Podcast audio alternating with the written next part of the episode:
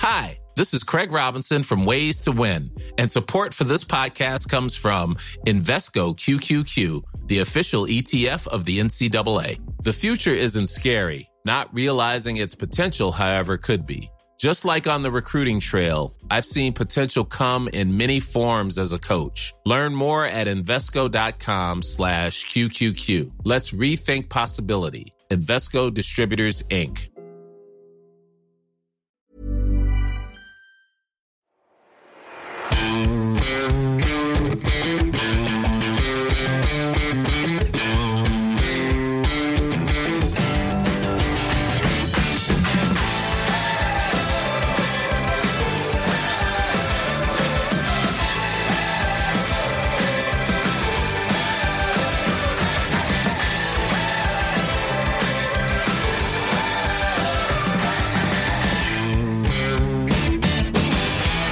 Moin Moin und herzlich willkommen zu einer neuen Folge des Finanzrocker Podcasts und zwar zur letzten der vierten Staffel, bevor es jetzt in die ausgedehnte Sommerpause geht. Ich habe heute Jonathan Neuscheler zu Gast. Jonathan betreibt die Dividendenstrategie Gruppe bei Facebook. Die war ja auch schon häufiger Thema in meinen Podcast-Episoden und er macht die Webseite aller Aktien mit ganz vielen interessanten Aktienbewertungen und Artikeln über äh, die unterschiedlichsten Aktien.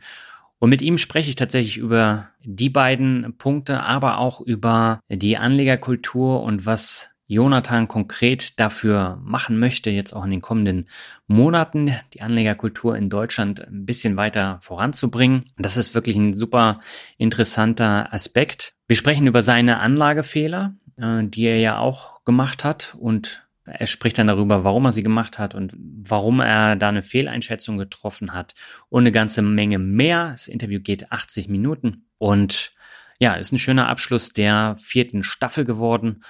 Bin gespannt, wie die Resonanz auf das Interview sein wird. Ja, und ähm, präsentiert wird dir diese Folge wieder mal von Blinkist.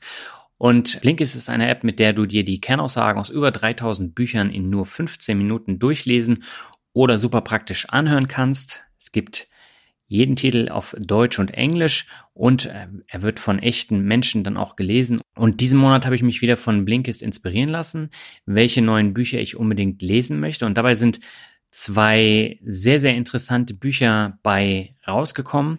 Und zwar Quantenwirtschaft, was kommt nach der Digitalisierung von Anders Inset. Das geht so in eine Richtung von Zukunftsblind von Dr. Benedikt Herles und ja, regt natürlich auch zum Nachdenken an. Und das zweite Buch ist Digital Offroad, Erfolgsstrategien für die digitale Transformation von Ulf Bosch, Stefan Henschel und Steffen Kramer. Da geht es tatsächlich darum, wie sich Unternehmen wappnen können für die Digitalisierung. Und Sie haben in dem Buch ganz viele Beispiele, wie es zum Beispiel die großen amerikanischen Plattformen dann umsetzen, also Google, Amazon, Facebook.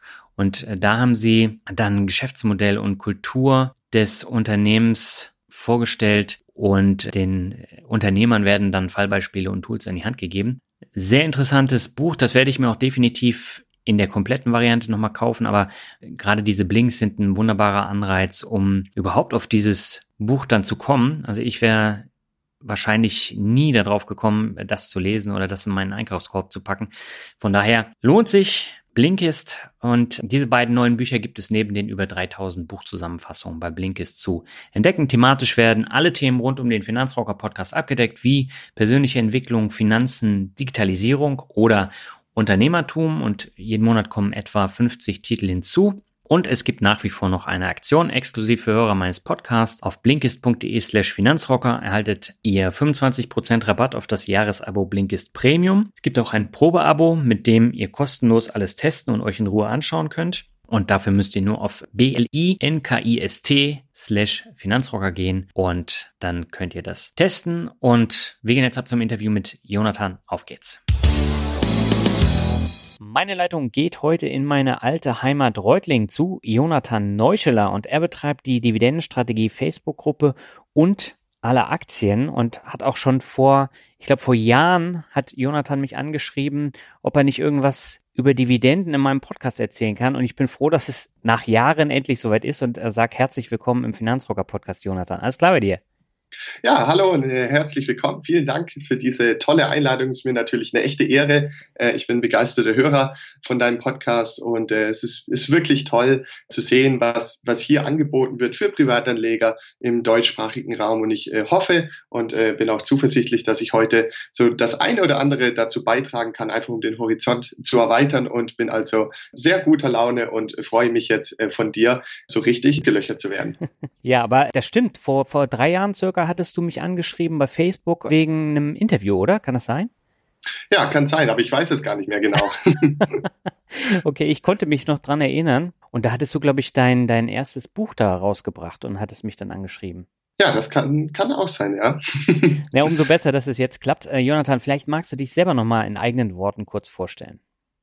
Ja, also grundsätzlich äh, bin ich gar kein äh, so großer Freund von großen Vorstellungen. Ich bin im Grunde genommen einfach Bersianer aus Leidenschaft seit mittlerweile ja neun Jahren schon. Mhm. Ich habe mich in dem äh, Bereich natürlich auch beruflich fortgebildet, habe äh, Betriebswirtschaft studiert, habe mehrere Jahre bei einer großen deutschen Bank gearbeitet und ähm, ja, ich halte seit neun Jahren Aktien und es macht mir total viel Spaß. Es ist meine Leidenschaft und habe mittlerweile ja mit alleaktien.de dort auch ein Portal für alle äh, Aktienanalysen gegründet und darüber hinaus gibt es ja noch die Facebook-Gruppe Dividendenstrategie, in der sich eben ja 30.000 Privatanleger tagtäglich über Dividendenaktien austauschen können. Mhm. Gab es denn irgendwie so einen Punkt in deinem Leben, wo dieses Interesse für Aktien aufkam? Gab es da sowas? Ja, das gab's. Aber im Grunde genommen finde ich es einfach eine unglaublich faszinierende Vorstellung. Ich laufe mittlerweile nur noch mit einer Aktionärsbrille durch die Welt. Du musst dir vorstellen, ja, ich äh, versuche einfach an jedem Teil der Wirtschaft, an jedem Prozess, an jeder Dienstleistung, an jedem Produkt ein Stückchen mitzuverdienen. Ja, wenn man mal durchdenkt, wofür man eigentlich jeden Monat sein Geld ausgibt. Natürlich zum einen für die Miete. Gut, da kann man Vonovia-Aktien haben. Dann für irgendwelche Gesundheitskosten, Behandlungskosten. Da bin ich beispielsweise in Johnson Johnson investiert. Dann ist es sogar so, jedes einzelne Produkt, was wir jetzt hier haben, das Headset, der Computer, das Auto, wie auch immer, das wurde im Grunde genommen irgendwann aus Rohstoffen ja hergestellt. Da wurde irgendwas aus der Erde gefördert, Aluminium, Eisen und so weiter und so fort. Und das wird dann wieder mit Maschinen von Caterpillar aus der Erde gefördert. Und wenn ich irgendwo essen gehe, wie zuletzt äh, ziemlich oft leider, weil es mir zu nichts anderem mehr gereicht hat bei McDonald's, dann äh, bin ich auch da wieder mein eigener Kunde. Und so musst du dir einfach vorstellen, dass ich mittlerweile eigentlich so durch die ganzen Aktienanalysen auch äh, ja, jedes Mal, wenn ich irgendwo Kunde bin, mir schon wieder vorstelle, wie ich daran mitverdienen kann. Und äh, das ist einfach das, was mich daran so fasziniert als äh, Privatanleger, als Börsianer, kann man im Grunde genommen an jedem täglichen Konsum kann man einfach mitverdienen, kann Teil davon werden. Und das finde ich eine ganz tolle Vorstellung. Und begonnen hat das Ganze eben vor, wie gesagt, neun Jahren. Ich habe schon immer alles gelesen, was irgendwie in die Hände gekommen ist. Und dann habe ich eben auch begonnen, äh, Börsenzeitschriften zu lesen mhm. und habe dann eben begonnen, auch Aktien zu kaufen. Mhm. Liest du heute noch Börsenzeitschriften? Ähm, nein, sonst würde es alle Aktien.de ja nicht geben. Wenn ich, äh, wenn ich zufrieden wäre, dann äh, hätte ich alle Aktien.de nie gegründet. Naja, du kannst ja den Vergleich gar nicht so richtig ziehen. Also du hast ja in den Börsenmagazinen immer nur ganz kurze Artikel über Unternehmen, manchmal ein bisschen längere über Branchen. Aber das ist natürlich kein Vergleich zu einer detaillierten Aktienanalyse, wie, wie du das jetzt machst bei alle Aktien. Ja, genau. Und das, das war im Endeffekt ja auch äh, der Grund. Ähm, du wirst mich sicherlich äh, später noch fragen, warum es überhaupt äh, alle Aktien gibt. Mhm. Und das ist im Endeffekt genau der Grund. Also sowohl der Michael Jakob, mit dem ich ja das Unternehmen zusammen gegründet, wie auch ich, wir haben einfach jeden Monat in unserem Beruf Geld verdient, haben davon einen Teil zur Seite gelegt, wollen das langfristig anlegen. Ähm, Aktien sind dann natürlich das richtige Instrument für das ähm, Geld, was man eben nicht äh, sofort wieder braucht in den nächsten Jahren. Man hat ja einen Sachwert, die höchste höchste Verzinsung. Mhm. Ähm, und wir wollten jetzt einfach nur wissen, welchen Unternehmen können wir uns denn bitte beteiligen? Denn es gibt ja so viele, allein in Deutschland mehrere hundert, weltweit mehr als 10.000. Und dann haben wir uns eben damals der Aktionär, Börse Online und so weiter gekauft. Wir beide privat, aber irgendwie waren wir damit nicht zufrieden. Nur einen mhm. Chart und ein paar Zeilen. Klar, das ist toll, um Unternehmen kennenzulernen. Ich will das gar nicht schlecht reden, aber es hat uns persönlich, uns beiden einfach nicht gereicht. Und äh, deshalb haben wir gedacht, hey, wir müssen das so aufbauen, dass es uns selbst eine befriedigende Antwort gibt. Und das war dann eben der Start von alle Aktien. Hm. Lass uns doch mal so ein bisschen über dein Depot sprechen. Also das interessiert mich jetzt natürlich, wie dein privates Depot ist, wenn du so fasziniert bist von, von Aktien. Wie gehst du denn davor und wie hast du das aufgestellt, dein Depot? Ja, sehr gern. Also was vielleicht äh, wichtig ist zu wissen, es geht ja auch immer darum, wie hat man sein Vermögen insgesamt angelegt. Mhm. Bei den meisten Leuten ist das Depot nur ein Teil davon. Bei mir ist es tatsächlich der, der Großteil davon. Das mhm. heißt, ich habe jetzt irgendwie keine Rohstoffe oder keine Immobilien oder irgendwelche Oldtimer oder so etwas, sondern ich bin tatsächlich ausschließlich in Aktien investiert. Ich halte natürlich etwas Cash. Ich habe keinerlei ETFs oder Fonds. Ich bin nur in Direktaktien investiert, direkt am Unternehmen beteiligt. Mhm. Von den Ländern her bin ich ähm, eigentlich ausschließlich in der westlichen ähm, Teil der Welt investiert. Das heißt, sehr stark in Amerika, in den USA, wie auch in Europa. Und ja, dann kommt sicherlich auch gleich schon die Frage, ja, was ist dann mit Indien, was ist mit China, was ist mit den ganzen Schwellenländern? Dann mhm. verpasse ich ja die ganzen Chancen und da möchte ich halt wieder das Gegenargument spielen ähm, und zwei wertvolle Einblicke in zwei äh, der neueren Aktienanalysen geben, die ich ähm, vor wenigen Wochen hochgeladen habe. Und zwar zum einen, wenn ich jetzt beispielsweise mir Aktien von Domino's Pizza kaufe, der weltgrößten Pizzakette, mhm. dann ist es so, dass dieses Unternehmen die zweitmeisten Standorte in Indien hat. Und das bedeutet, wenn jetzt Indien im Laufe der nächsten Jahrzehnte immer mehr Kaufkraft hinzugewinnt, wenn die Leute immer mehr Einkommen jeden Monat zur Verfügung haben, immer stärker in die Städte ziehen, nicht mehr ihr selbst angebautes Getreide und Gemüse essen, sondern eben diesen Lebensstil haben, den wir schon haben, dann wird Dominus der ganz, ganz große Profiteur sein. Und umgekehrt gibt es beispielsweise, das ist auch sehr, sehr spannend in meinen Augen, eine Schweizer Gesellschaft, die heißt Jungfrau Bahn und das ist die, die größte oder zweitgrößte Bergbahn der Schweiz und das ist die Touristendestination für alle asiatischen Touristen. Das heißt, je besser besser es Asien geht, desto stärker ist dort die Nachfrage. Mhm. Und das bedeutet am Schluss auch mit europäischen und amerikanischen Aktien. Ohne Schwellenländeraktien kann ich vom Aufstieg der Schwellenländer profitieren. Und warum investiere ich nicht direkt in Schwellenländer? Weil ich eben immer die Sicherheit haben möchte, dass das Eigentum auch dem Aktionär gehört und zwar nicht nur auf dem Papier, sondern in der Realität, dass es nicht zu Korruption kommt, dass es nicht zur Enteignung kommt, zu politischen Eingriffen und so weiter und so fort oder auch zu dem Thema Abwertung. Ähm, das gab es auch zuhauf. Und wenn man eben solche Modelle fährt, dann kann man diesen ganzen Gefahren entgegnen, zumal es ja auch immer noch die Frage gibt, wie gut oder wie sicher ist eine Bilanz, die in diesem Land aufgestellt wird und so weiter und so fort. Und das sind eben alle Sicherheiten, die eben die Aktien aus der westlichen Welt bieten und ich suche mir eben innerhalb dieser Aktien die Unternehmen aus, die auch von dem Aufstieg der Schwellenländer profitieren. Mhm. Ja, das ist, glaube ich, schon mal das Grundlegende. Und äh, ansonsten, ja, gibt es noch irgendeine offene Frage zu dem Thema äh, Asset Allocation und Depot? Ja, was mich interessieren würde, warum setzt du da nicht konkret auf einen ETF? Du kannst ja da auch bestimmte Märkte über einen ETF abbilden. Ja, das ist, das ist völlig richtig. Ich glaube, du hast schon ganz, ganz viele super tolle Folgen über ETFs gemacht. Mhm. Und ich finde das auch ein gutes Konstrukt. Das ist perfekt für die Leute geeignet, die sich wirklich nur minimal damit beschäftigen wollen oder die irgendein spezielles Gebiet, ein spezielles Land, einen speziellen Sektor oder so spielen wollen.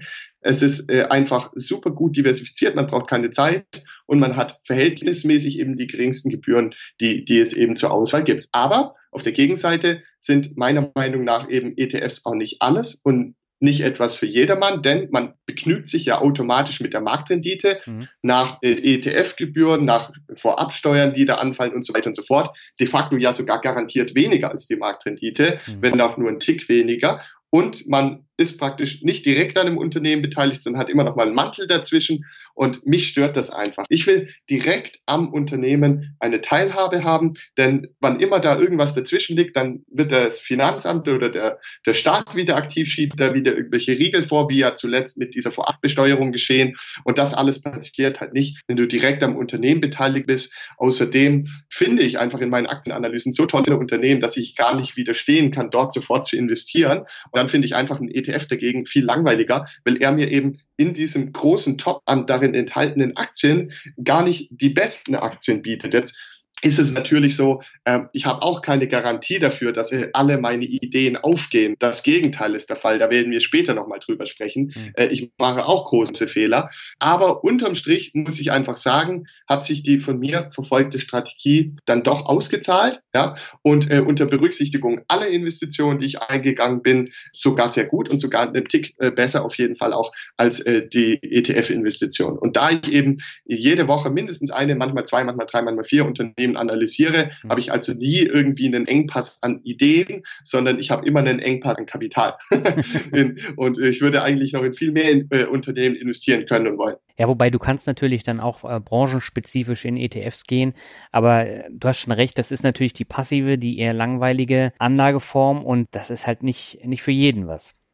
Genau, jeder muss sich eben überlegen, was möchte ich mit dem Thema Geldanlage, Vermögensaufbau erreichen, mhm. wie viel Zeit möchte ich investieren, äh, möchte ich äh, schauen, dass ich wirklich äh, mich hier beschäftige und direkt am Unternehmen dabei bin, möchte ich auch mal auf eine Hauptversammlung fahren, möchte ich das Gefühl haben, wie die Dividenden auf mein Konto einprasseln, möchte ich auch auswählen können und sozusagen am Steuerhebel stehen, in welche Teil der Wirtschaft ich investiere, dann wäre eben die Einzelaktienanlage besser geeignet, wenn ich aber sage, nee, alles auf Autopilot, ich liege lieber am Strand und hau mir die Cocktails rein, dann wäre der ETF die bessere Wahl. Und das Tolle ist ja auch, es ist ja nicht wie in der Kirche, wie der, der gute Christian Bero immer sagt, sondern man kann auch beides mischen. Also man muss sich auch nicht auf eines festlegen. Ich persönlich äh, bin halt so ein großer Fan von der Direktanlage, dass ich eben keine ETFs halte. Mhm. Wie viele Aktien hast du jetzt in deinem Depot?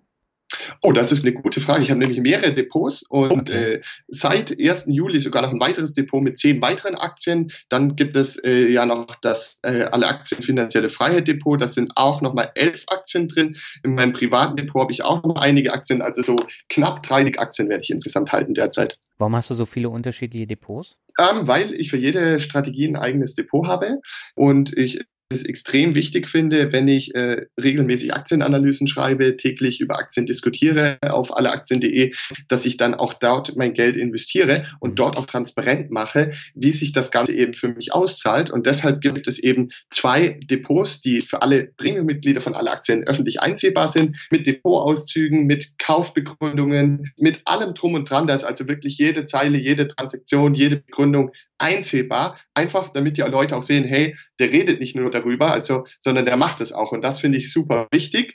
Und langfristig können natürlich die Leute dann auch messen, ob das Ganze, was ich da mache, aufgeht oder nicht aufgeht. Hm. Was ist denn für dich beim Kauf einer Aktie wichtig? Gibt es da so bestimmte Elemente oder das Gesamtbild vom Unternehmen dann? Ja, das Allerwichtigste, und das ist eine blanke Kopie von dem Altmeister Buffett, ist halt tatsächlich kein Geld zu verlieren. Mhm. Das ist super wichtig. Und wie, das ist jetzt so ein blatter Spruch, aber ich möchte ihn noch ein bisschen ausführen, denn in meinen Augen ist es so.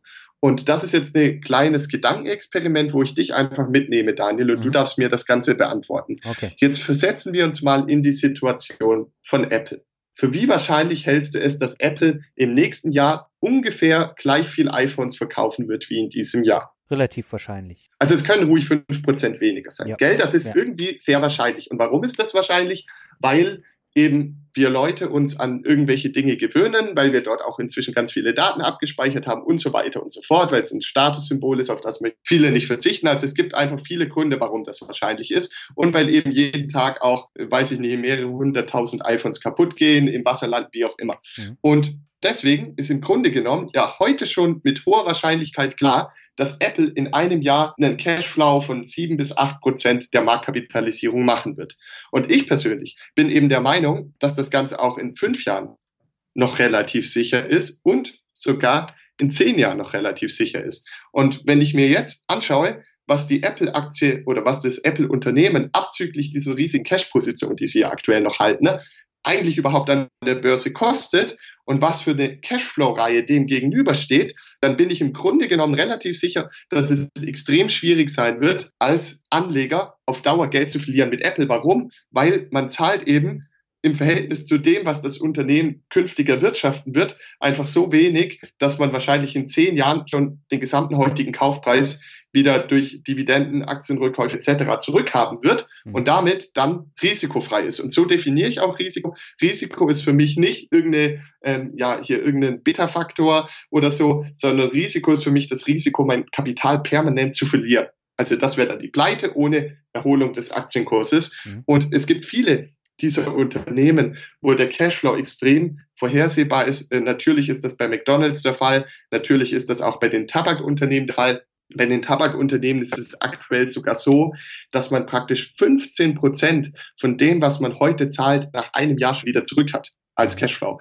Und das heißt, nach sechs Jahren, nach sieben Jahren habe ich schon das Gesamte, was ich heute investiert habe, wieder zurück als Cashflow. Und klar kann es sein, dass dann in zehn Jahren die Zahl der Raucher extrem stark abfällt. Aber ich, habe, ich bin ja schon raus aus dem Risiko. Und deswegen prüfe ich immer, ist der aktuelle Preis, den ich für eine Aktie zahle, ist der geringer als die Cashflows, die ich in der absehbaren Zeit zurückbekomme. Und natürlich, je stabiler das Geschäftsmodell, je tiefer der Burggraben, desto länger kann dieser Zeithorizont sein. Und wenn das der Fall ist, ist einfach die, die, Wahrscheinlichkeit, mit dieser Position dauerhaft Geld zu verlieren, sehr, sehr gering. Und wenn man das Ganze dann noch auf Depotebene diversifiziert macht, wird man langfristig eben Geld verdienen und kein Geld verlieren.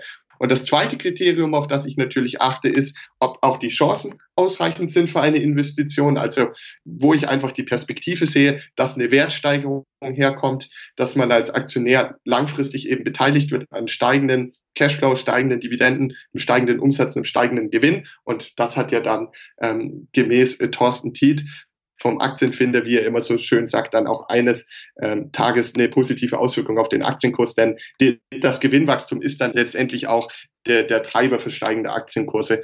Und äh, ja, das ist es also, Risiken minimieren, irgendwie Ver Verlustwahrscheinlichkeit minimieren, deswegen auch nicht in der Automobilbranche ähm, oder in Branchen, die ich nicht verstehe, deshalb nicht in Schwellenländern, wo ich irgendwie die politische Situation nicht verstehe, mhm. sondern wirklich da, wo ich das Unternehmen verstehe und dann auf der anderen Seite noch Bewertung muss passen, dass hier 10% Rendite und mehr pro Jahr möglich sind und dann bin ich eigentlich auch schon zufrieden. Mhm. Du hast äh, Tabakkonsum angesprochen. Die Tabakaktien sind ja in den letzten Monaten extrem gerupft worden und sind aber nach wie vor noch sehr gute Dividendenzahler. Trotzdem gehst du äh, davon aus, dass es künftig weiter nach oben geht und äh, dass, dass sich das hält? Oder siehst du das doch ein bisschen kritischer? Genau, also man, man muss da unterscheiden. Die konsumierte Menge, also die Zahl der gerauchten Zigaretten, die ist, wenn man sich die harten Daten anschaut, welt, weltweit mit circa drei bis vier Prozent pro Jahr rückläufig. Mhm. Das ist jetzt natürlich erstmal ein schlechtes Zeichen, aber dem gegenüber steht eine jährliche Preiserhöhung von circa fünf Prozent, die alle großen Tabakunternehmen, von denen gibt es ja nur noch vier oder fünf, Jahr für Jahr durchziehen. Mhm. Und das seit vielen Jahren. Und deshalb sagen einfach die harten Daten, in Amerika wurde 1997 mehr als doppelt so viele Zigaretten verkauft wie heute. Und im gleichen Zeitraum, also in dem sich die verkaufte Menge halbiert hat, ist der Unternehmensgewinn der Tabakindustrie hat sich verdoppelt. Und das sind einfach die harten Daten.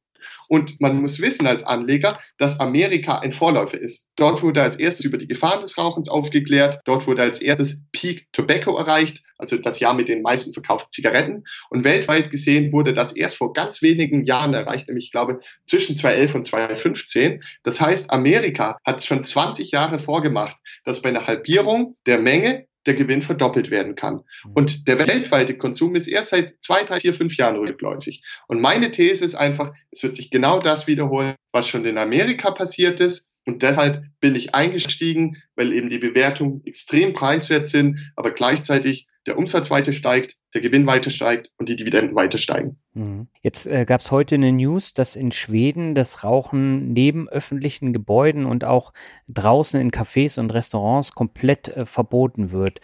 Wenn das jetzt weltweit so kommen würde, wäre das natürlich dann auch ein arges Problem für die Tabakfirmen, oder? Ja, und vor allen Dingen natürlich auch für die Regierung, die dann auf die Einnahmen aus der Tabaksteuer ja. verzichten müssten. Das ist eine der wesentlichen Einnahmen für ganz viele Staaten. Mhm. Darüber hinaus sind die Raucher auch Wähler. Und in Demokratien bedeutet das, dass man hier im Zweifel äh, sich äh, bei vielen Wählern es einfach verscherzt. Und das heißt, ähm, in Ländern wie Schweden, wo der Anteil der Raucher in der Bevölkerung im einstelligen Prozentbereich ist, mhm. ist das durchaus gesellschaftsfähig. Aber in einem Land wie Deutschland, ich habe heute schon eine Umfrage gesehen, ich glaube in einem Artikel vom Fokus oder Stern oder Spiegel war das gewesen, haben dann unten gibt's ja immer diese Umfragen, wo man sagt, stimme ich, wäre das auch in Deutschland was oder nicht? Und da kann dann jeder der Leser abstimmen. Und da war es dann tatsächlich so, dass in Deutschland die Hälfte der Leute sagt, das ist ja völliger Quatsch. Und äh, in Deutschland, es gibt auch andere Länder, in denen man noch viel mehr Raucher hat wie in Deutschland. Und deshalb durchaus richtig, die Regulierung wird mit Sicherheit schärfer werden auch in Zukunft in einzelnen Ländern extrem scharf, aber das ist nichts Neues, das gibt es seit 30 Jahren. Seit 30 Jahren sind die Gefahren vom Zigarettenkonsum bekannt und dementsprechend gibt es seit 30 Jahren eine immer strengere Regulierung Jahr für Jahr in allen möglichen Ländern mhm. und trotzdem ist der Unternehmensgewinn dieser Unternehmen immer weiter gestiegen. Mhm.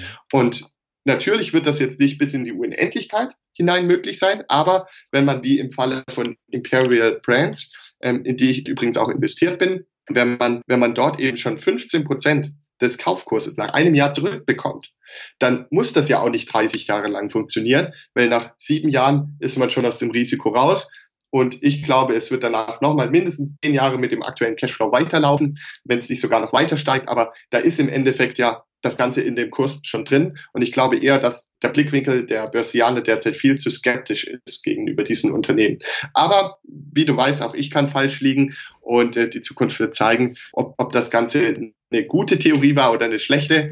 Äh, aber hier äh, an der Stelle fühle ich mich halt deshalb wohl, weil sich das Ganze in Amerika ja schon gespielt hat vor 20 Jahren. Mhm. Ja, die, die Frage stelle ich auch deswegen, weil du ja in deinem finanzielle Freiheit Depot von alle Aktien hast du ja gleich zwei Tabakaktien drin. Ich glaube, zehn Aktien insgesamt oder elf. Und genau, elf. British American Tobacco und Imperial Brands, wie du eben gesagt hast. Das ist natürlich dann auch schon mal eine Hausnummer, in so einem relativ kleinen Depot dann zwei äh, Tabakfirmen drin zu haben, die stark schwanken. Das wäre zum Beispiel für mich K.O.-Kriterium. Genau, also ich werde aber vielleicht, wenn die Kurse tief bleiben, sogar noch eine, nochmal Nachkauf machen mhm. bei Imperial Brands. Und äh, der Hintergrund ist einfach, wie es der Name schon sagt, finanzielle Freiheit Depot. Das ist ein Depot, was das Ziel hat, die Leute, die das Ganze mitmachen und natürlich vor allen Dingen auch mich persönlich, in Richtung finanzielle Freiheit zu bringen. Mhm. Das heißt, man soll jedes Jahr mehr Dividenden erhalten, steigender Ertrag, steigender Dividendenstrom, der eben immer mehr zur Zusatzeinnahme wird und irgendwann möglicherweise gar zur Haupteinnahmequelle. Mhm. Und wenn man ein solches Ziel hat, was ja sehr langfristig ausgerichtet ist, dann muss man natürlich schon darauf achten, dass man in Unternehmen investiert, die eine hohe Rendite versprechen, bei gleichzeitig geringen Risiken. Und die Sache ist, die Gewichtung, die ist gar nicht so hoch, wie man denkt, weil in diesem Depot zahle ich ja jeden Monat 1000 Euro hinzu, äh, hinzu also neu ein. Das bedeutet, in den kommenden zwölf Monaten werde ich ja nochmal 12.000 einzahlen. Das heißt, selbst wenn ich jetzt noch eine dritte kaufe, ist das bezogen auf das Vermögen, was wir in zwölf Monaten im Depot haben werden, nur ein Anteil von irgendwie 12 Prozent am Gesamtvermögen. Ja.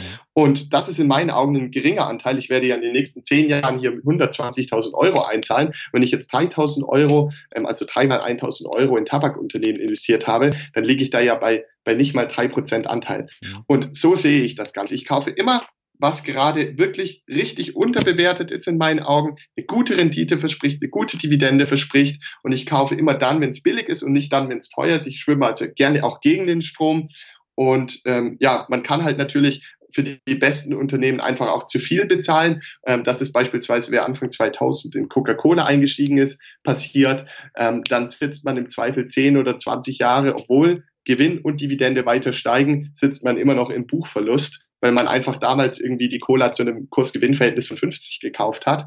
Und ähm, das ist halt dann schon gefährlich, wenn man einfach in eine extrem hohe Erwartungslage, in extrem hohe Bewertung reinkauft, wo soll dann noch die Rendite herkommen. Mhm. Und klar, man muss halt ähm, wenn man mehr machen möchte als der Index, muss man auch Dinge anders machen als im Index. Wenn ich jetzt ganz genau wie der Index irgendwie jeden Sektor Anteile gleich kaufen würde und so weiter und so fort, dann könnte ich ja gleich den ETF nehmen. Wenn ich aber mehr aus meinem Geld machen möchte, dann muss ich auch Dinge anders machen. Und ich habe eigentlich immer dann Angst, wenn ein Unternehmen extrem gut gelaufen ist, alle Zahlen gut sind, die Bewertung teuer ist und ich habe dann Lust und Freude, es zu kaufen, wenn der Markt viel zu skeptisch ist oder wenn er sehr skeptisch ist. Und klar muss man aufpassen, dass man sich hier nicht eine Depotleiche nach der anderen ins Depot legt, also irgendwelche Unternehmen, die auf dem absteigenden Ast sind, die aufs Abstellgleis gefahren sind und da Richtung Klippe zurasen. Mhm. Äh, günstig und billig muss man unterscheiden. Ja, äh, und äh, oft ist die Gefahr, man schaut nur, was ist stark gefallen, also rein in die Deutsche Bank, rein in die Commerzbank und so weiter. Mhm. Da bin ich sehr vorsichtig. Ich prüfe immer, wie es um die fundamentale Situation steht, wie es um die Verschuldung steht, wie es um die Zukunftsaussichten steht. Und erst dann kaufe ich. Also ich kaufe nicht in irgendeinen Fall das Messi hinein. Nein, das Unternehmen muss stabil dastehen, muss gute Ertragsperspektiven haben und nur dann steige ich ein. Okay, lass uns doch gleich mal äh, da bleiben. Also das Thema Bewerten von von Einzelaktien ist natürlich auch immer so, dass man mit seinen Prognosen nicht immer richtig liegt. Und ja. äh, das war bei mir letztes Jahr so. Da bin ich ja auch ein paar Mal ordentlich auf die Schnauze gefallen. Bei dir war es aber auch so, wenn ich mich so erinnere. Ähm, ein Beispiel aus der Dividendenstrategiegruppe war Elring Klinger, wo du äh, das vorgestellt hast und äh, relativ überzeugt warst von dem Unternehmen. Im Nachgang ist der Kurs, glaube ich, um 70 Prozent nach unten geprügelt worden. Welche Lehren hast du denn aus äh, sowas gezogen? Ja, Daniel, das ist völlig richtig. Das war wirklich ein sehr großer Fehler, mhm. den ich gemacht habe. Und das, das Ganze ist eben aus heutiger Sicht so, dass ich es nicht nochmal machen würde. Mhm. Es war aber gleichzeitig auch mein größter Fehler. Ähm, und viele andere Ideen sind super gut aufgegangen. Meine These war damals, also ganz kurz nochmal zum Verständnis, das ist ja ein Automobilzulieferer, der stellt unter anderem Zylinderköpfe her, die in Diesel- und Benzinmotoren zum Einsatz kommen. Jetzt steigen wir immer mehr auf Elektroautos um, man kann sich schon denken, was das bedeutet. Meine Hypothese war damals, es ist eine, eine marktführende Stellung mit bis zu 70 Prozent Marktanteil. Man hat darüber hinaus auch ein Ersatzteilgeschäft mit hohen und stetigen Gewinnmargen. Man ist auch noch bei Leichtbauteilen aktiv, wo ich auch viel Potenzial sehe, denn auch Elektroautos müssen immer leichter werden. Beispielsweise äh, Tesla ist ja auch ein großer Kunde. Die ganzen Cockpits und so weiter kommen alle von Elring Klinger, beziehungsweise die Halterung für das Cockpit. Und deshalb habe ich damals gedacht, hey, das ist ein Unternehmen, das stetiges Umsatzwachstum aufweist, das einen klaren Burggraben hat mit 70 Prozent Marktanteil, das in der Vergangenheit bis zu 20 Prozent Gewinnmarge hatte, war 2016 irgendwie bei 12 oder 11 Prozent. Da habe ich gedacht, das Ganze hat keine Nachfrageprobleme, die werden die Gewinnmarge wieder in den Griff bekommen und mhm. schon hat man die Verdopplung. So, und das ist natürlich nach hinten losgegangen. Was ist passiert? Der Umsatz ist weiter gestiegen, das Unternehmen hat also keine Nachfrageprobleme, aber die Kosten sind nicht unter Kontrolle. Woran das liegt? Sicherlich mehrere Gründe. Management, dann kamen ja Zölle, es gibt den Umbruch in der Automobilindustrie und die Autohersteller verhandeln noch härter als sonst. Auf jeden Fall, e-, egal was der Grund ist oder was, was die Gründe sind, das Unternehmen steht jetzt deutlich schlechter da als vor ein paar Jahren. Mhm. Der operative Gewinn ist weitergefallen, die Verschuldung ist gestiegen und es ist mittlerweile eine sehr riskante, weil überschuldete Aktie. Mhm. Und äh, deshalb habe ich dann auch im März 2019 in der Dividendenstrategiegruppe gepostet, dass ich hier einen Fehler gemacht habe und äh, ich habe hieraus auch einiges gelernt und ich glaube, das ist auch das Wichtige. Man muss sich persönlich immer auf einer Reise sehen. Ich glaube, jeder Anleger ist auf einer Reise. Und zwar auf einer Reise, wo man jeden Tag was hinzulernt. Und je früher man diese Reise beginnt, desto besser. Und aus diesen Erfahrungen kann man dann ja profitieren. Also was habe ich konkret gelernt? Zum einen die Autobranche. Ich hätte es wissen müssen, aber ich habe einfach da nicht so, so sehr dran gedacht, habe mich an die, aus der Vergangenheit leiten lassen und so weiter und so fort. Mhm. Es ist eine ganz schwierige Branche. In der Branche muss man echt aufpassen. Ähm, schau dir die Daimler-Aktie an, die fährt seit 30 Jahren Achterbahn seitwärts äh, unter heftigsten Schwankungen. Und das ist immerhin ein einer der führenden Premium-Hersteller in diesem Segment. Das ist nicht irgendeine äh, Ban Bananenmanufaktur. Dann, es, es ist auch einfach sehr, sehr hart umkämpft. Außerdem, worauf ich damals hätte auch schauen müssen, ist einfach auf das Thema Free Cashflow.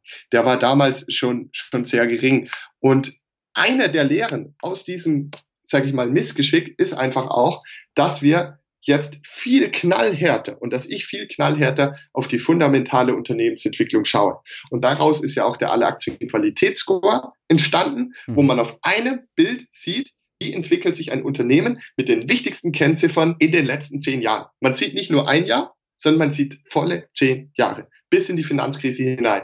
Und wer dort immer mehr operativer Gewinn, immer mehr Umsatz und so weiter erzielt, befindet ja, befindet sich ja offensichtlich in einer guten Marktposition. Mhm. Und bei Elring Klinger wäre das eben damals nicht der Fall gewesen, sondern ich habe im Grunde genommen, was habe ich gemacht? Ich habe kein gesundes Unternehmen gekauft, sondern ich habe eine Turnaround-Situation gekauft. Und leider ist es so, dass die meisten Turnarounds immer schief gehen. Das heißt, es gab ja schon ein Ertragsproblem. Ich dachte, es wird wieder gelöst.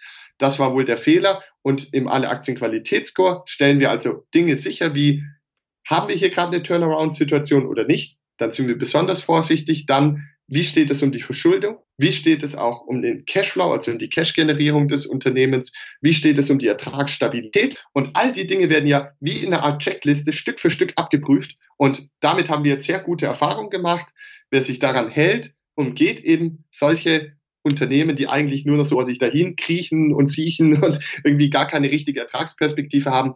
Ähm, und ja, das war also jedenfalls ein Fehler. Ich habe daraus gelernt, noch genauer prüfen, ähm, noch stärker auf Kennzahlen achten und vor allen Dingen weiterhin auch diversifiziert sein. Denn obwohl ich diesen Fehler gemacht habe, hat sich mein gesamtes Depot sehr gut entwickelt. Ich habe ja beispielsweise ähm, auch öffentlich sehr groß gepostet, dass ich 2017 in, oder 2018 in RWE eingestiegen bin. Das hat sich mehr als verdoppelt in dem Jahr. Ich hatte äh, viele andere Glücksgriffe mit der Pfandbriefbank, habe ich viel, viel verdient und mit anderen Unternehmen auch, mit Berkshire Hathaway, mit Mastercard und so weiter, mit Microsoft. Das lief alles super gut. Und unterm Strich ist das wohl auch einfach ein Eingeständnis. Jeder Anleger hat in seinem Depot, wo sich ja verschiedene Aktien befinden, bessere und schlechtere. Natürlich möchte man beim Neukauf immer versuchen zu verhindern, dass so etwas ins Depot wandert was schlecht läuft. Aber das Gleiche ist ja auch in einem ETF der Fall. Wenn du überlegst, die ETF-Performance ist ja auch die Mischperformance aller darin enthaltenen Aktien. Mhm. Und insofern ist es ja gar nichts anderes, wenn man auch als Anleger Aktien hat, die stärker laufen und Aktien hat, die schwächer laufen. Wichtig ist nur, dass das Depot insgesamt gut läuft. Und das ist bei mir ja glücklicherweise dann trotzdem der Fall gewesen. Und eben diese Branche äh, meide und vor allen Dingen auch Turnaround-Situation meide ich künftig viel, viel stärker. Ähm, das ist immer eine Verlockung. Man denkt dann immer, ja, der Kurs ist zu tief, wenn er wieder aufs alte Allzeithoch zurückkommt. Nee, ich kaufe mittlerweile lieber Aktien, die am Allzeithoch stehen, denn äh, die machen ja auch äh, vieles richtig, denn sonst würden sie nicht dort stehen. Und äh, wenn man als Anleger eine Aktie kauft, wenn man will, dass sich das Geld langfristig verdoppelt, verfünffacht, verzehnfacht, jetzt auf Jahrzehnte betrachtet, ja, mhm. dann muss ja das Unternehmen irgendwann wertvoller werden. Und äh, deshalb will man ja eigentlich ein Unternehmen haben, was es schafft, permanent eine Wertsteigerung zu finden. Und äh, ja, so erklärt sich auch, dass ich eben zuletzt äh, oder Ende letzten Jahres, als die Kurse mal sehr tief waren, in äh, beispielsweise Mastercard eingestiegen bin oder Microsoft, obwohl das nur 10 oder 15 Prozent gegenüber dem Allzeithoch waren. Aber es sind eben gesunde Unternehmen und die liegen jetzt fett vorne. Und äh, deshalb, ja, der Preis ist eine Variante, de, eine Variable, der Wert eine andere. Und ich versuche eben immer dann zu kaufen, wenn der Preis deutlich unter dem Wert ist. Und ja, jetzt schauen wir, wie sich das langfristig auszahlt. Mhm. Lass uns nochmal eine andere Branche nehmen, finde ich ganz interessant. Ähm, ein echt guter Artikel bei alle Aktien war der Artikel zu Zooplus. Den hast du 2017, glaube ich, geschrieben und äh, Headline war, wird sich der Aktienkurs von Zooplus in den nächsten zehn Jahren erneut verzehnfachen. Also äh, der ist ja ordentlich angestiegen. Der war damals bei 200 Euro und ist ähm, auf unter 100 Euro gefallen in der Folgezeit. Das ist dann natürlich auch ein Unternehmen, wo also wenn ich jetzt dann einsteigen würde, wo sich mein Magen dann von links nach rechts dreht, wenn der Kurs sich dann halbiert in der Folgezeit. Und dann habe ich natürlich weder die Zeit noch die Nerven, äh, da zehn Jahre zu warten, bis Zooplus mal endlich genug verdient, um ähm, dann wieder nach oben zu kommen. Wie gehst du mit sowas um? Also da muss man zwei Dinge unterscheiden. Das erste ist ja, die Aktie wird immer gerne in einen Topf geworfen. Mhm. Aber Aktie ist nur der kleine Anteil an einem großen Unternehmen. Und es gibt Unternehmen, die unglaublich solide sind, die wirkliche Cashmaschinen sind. Mit größter Wahrscheinlichkeit werden die in zehn Jahren besser dastehen als heute, jedes Jahr weiter ihre Dividende steigern. McDonalds würde ich da beispielsweise dazu zählen ähm, oder auch Nestle oder auch Microsoft. Und dann gibt es aber auch Unternehmen, die noch sehr jung sind, die noch nicht lange an der Börse sind, die große Wachstumspläne haben, dementsprechend auch große Chancen haben, aber eben möglicherweise auch nochmal aus ihrer Position verdrängt werden können. Mhm. Und so Plus fällt eher in diese Kategorie. Auf alle Aktien stellen wir viele Aktien vor, mittlerweile mehr als 100, schon fast 200 Aktien haben wir vorgestellt und analysiert und beobachten die laufend. Und darunter gibt es eben diese, sag ich mal, grundsoliden Werte, wo man nicht viel falsch machen kann, aber auch möglicherweise nach oben nicht allzu viel Spielraum ist. Und dann stellen wir eben auch immer wieder Werte vor, die eben grundsätzlich ein sehr hohes Potenzial haben, aber demgegenüber stehen auch höhere Risiken. Und um jetzt konkret zu werden, bei Zooplus ist es also so, in der Zwischenzeit ist der Umsatz in den letzten drei Jahren nochmal um 50 Prozent gestiegen. Mhm. Das Wachstum ist also weiter da. Der Kurs hat sich in der gleichen Zeit halbiert. Ähm, warum ist das passiert? Weil die Gewinnmarge nach wie vor bei, bei um die Null pendelt, was auch damals schon der Fall war. Damals hat man gedacht, in drei Jahre später werden die schon eine schöne Gewinnmarge von vier fünf Prozent haben für ein Handelsunternehmen, ist das sehr gut. Aber nicht. Warum? Wettbewerb ist sehr intensiv. Aber man darf nicht vergessen, Zooplus ist schon der zweitgrößte Versender von Tierbedarf, also Hundefutter, Katzenfutter und so weiter, nach Fressnapf und jedes Jahr gewinnen sie kräftig Marktanteile und das bedeutet, sie kommen jetzt im Laufe der Jahre in eine immer bessere Verhandlungsposition bei den Herstellern von Nahrungsmitteln, äh, Tier, Tiernahrungsmitteln äh, und sie haben auch immer mehr Eigenmarken. Das ist eine Strategie, die sich ja bei allen Handelsunternehmen sehr stark ausgezahlt hat und deshalb bin ich hier jetzt nicht irgendwie so skeptisch. Ähm, man muss wissen, kleine Aktien neigen durchaus zu stärkeren Schwankungen, sowohl nach oben als auch nach unten. Und ich äh, kaufe eine Aktie ja, wenn ich sie kaufe, um mich langfristig daran zu beteiligen. Mhm. Und deshalb war dieser äh, Überschrift zugegebenermaßen, sage ich mal, ein bisschen aggressiv gewählt. Aber ähm, in der Analyse selbst steht dann auch, dass das eine langfristige ähm, Möglichkeit ist. Und ja, deshalb äh, bin ich jetzt hier irgendwie nicht so, dass ich sage, das war damals auch ein Fehler, sondern hier bin ich eher ähm, auf, auf der Linie, wo ich sage, da warten wir jetzt mal ab, wie sich das Unternehmen weiterentwickelt. Es ist ein Unternehmen ohne Schulden, mit positivem Cashflow, mit gutem Management, mit anhaltendem Wachstum und äh, deshalb einfach mal die Aktienkurse ein bisschen schocken lassen. Du kennst das Phänomen ja beispielsweise auch von der Disney-Aktie. Mhm. Da ist es ein bisschen schwächer ausgeprägt. Dort war es so, die Aktie ist Jahr für Jahr super gut gelaufen. Ne? Und dann war sie drei bis vier Jahre in einer Abwärtsphase, wo es teilweise 20, 30 Prozent bergab ging, obwohl die Dividende weiter gesteigert wurde, obwohl ein neuer Umsatzrekord erreicht wurde und so weiter und so fort. Und da war es auch so. Das Unternehmen hat sich weitere vier Jahre positiv entwickelt und die Aktie stand teilweise 20 oder 30 Cent unter dem Allzeithoch und die anderen Aktien sind ja weiter gestiegen in der Zeit. Da hätte man sich auch fragen können, sag mal, äh, was ist denn hier jetzt bitte los? Und was ist jetzt passiert? Jetzt, wo das ganze Streaming und so weiter konkret vorgestellt wurde, ist die Aktie mal kurz 40 Prozent in, innerhalb weniger Wochen nach oben gerast und steht auf neuen Allzeithoch. Und so ist eben das Verhältnis aus Unternehmensentwicklung zu Aktienkurs. Das hat ja der, der Altmeister Costolani immer mit diesem Hund und, und dem Herrchen verglichen. Also der, das Herrchen ist die Unternehmensentwicklung, die schreitet voran, Schritt für Schritt. Natürlich bleibt die auch mal stehen, aber grundsätzlich schreitet die immer stetig voran unter geringen Schwankungen. Und der, der Aktienkurs ist, ist der angeleinte Hund, der rast mal nach vorne weg, weil er irgendwie Gier-getrieben, Mädchen das ist das Hype-Unternehmen und so weiter. Und dann irgendwann wird aber die Spannung an der Leine so stark, dass der Aktienkurs nicht mehr stärker davon rast. Dann ist plötzlich hinten eine Katze oder so und der Hund rast nach hinten und dann rast der Aktienkurs mal wieder nach unten. Was ich damit nur sagen möchte, Aktienkurse schwanken viel stärker wie Unternehmensentwicklung. Mhm. Und das kann man als Anleger natürlich ähm, kann das zu Bauchschmerzen führen. Aber deshalb ist es in meinen Augen auch so wichtig, sich anzuschauen, was für ein Unternehmen man da kauft, an was man sich da konkret beteiligt. Und man sollte eher versuchen, eben dies, das zu seinen Chancen oder zu seinem Vorteil zu nutzen, indem man immer dann kauft, wenn der Hund gerade hinter dem Härchen ist, also der Aktienkurs der Unternehmensentwicklung hinterherhinkt dann kommt man günstig rein. Man muss prüfen, läuft das Unternehmen nach vorne völlig klar, aber dann kann man eben auch eine schöne Value-Chance nutzen. Und äh, wenn man eben umgekehrt, man merkt, die Aktie steigt immer weiter, weiter, weiter, weiter, weiter, weiter, weiter und das Unternehmen wächst aber kaum, dann kann man auch mal überlegen, ob man hier jetzt einen Teil der Position wieder abgibt, wobei ich das eher selten mache. Mhm. Wie gehst du denn jetzt mit einer Elring-Klinger-Aktie um? Die hast du ja auch in deinem Depot, hattest du geschrieben. Hast du die seitdem verkauft? Genau, also ich habe sie jetzt im konkreten Fall nicht verkauft, mhm. habe ich auch in der Dividendenstrategiegruppe geschrieben, einfach weil der Kurs in meinen Augen so schnell abgefallen ist, dass es jetzt zwar immer noch eine Turnaround-Spekulation ist, natürlich auf viel niedrigerem Niveau, aber die Sache ist nur die, wenn das Unternehmen, das steht jetzt irgendwie gerade zwischen 5 und 6 Euro, in den nächsten zehn Jahren irgendwann nochmal zurückkommt zu einem operativen Gewinn von 200 Millionen, wo es schon war, dann steht die Aktie schnell wieder bei 20 Euro mhm. oder 30. Und wenn ich mir überlege, dass ich von 5 oder 6 auf 20 kommen kann oder auf 0 und die Wahrscheinlichkeit 50-50 ist, dann würde ich sie weiter halten. Okay. Und das ist eben mein, meine Einschätzung. Natürlich kann es sein, dass die voll pleite geht, aber es kann sein, dass sie sich wieder erholt und dann stehen wir schnell wieder bei 20, 30 und daher ist das Chance-Risiko-Verhältnis aus meiner Sicht immer noch positiv, einfach nur deshalb, weil der Kurs eben so stark gefallen ist. Wenn die Aktie immer noch auf dem Einstandskurs stehen würde von, von irgendwie 13, 15 oder 15 Euro, dann würde ich sie natürlich verkaufen heute, weil ähm, das Unternehmen ja nicht die Ertragserholung hatte, die ich erwartet habe. Aber da das nicht der Fall ist, ist die Aktie jetzt einfach so billig, dass ich sie auch nicht mehr verkaufe. Aber du würdest auch nicht nachkaufen. Nein, das würde ich nicht machen. Ja. Also ich bin ja mit Elring Klinger genauso auf die Schnauze gefallen. Ein anderes Unternehmen, wo ich auch gedacht habe, das gibt jetzt dann nochmal einen Push, das war General Electric. Die sind ja auch arg nach unten geprügelt worden in den letzten Jahren. Und dann bin ich reingegangen und dann wurde alles noch schlimmer, weil dann noch, noch mehr Leichen im Keller entdeckt wurden. Und dann ging es ja nochmal nach unten. Da hatte ich, glaube ich, auch letztes Jahr minus 60 Prozent, wie bei Elring Klinger auch. Aber bei äh, General Electric ist es dieses Jahr wieder ordentlich nach oben gegangen. Die haben also ein paar Schritte nach vorn gemacht. Das wäre also genau das, was du jetzt bei Elring Klinger auch erhoffst für die nächsten Jahre, dass sich da dann doch nochmal was ändert. Vielleicht ein neuer Vorstand kommt, der aufräumt oder etwas anderes.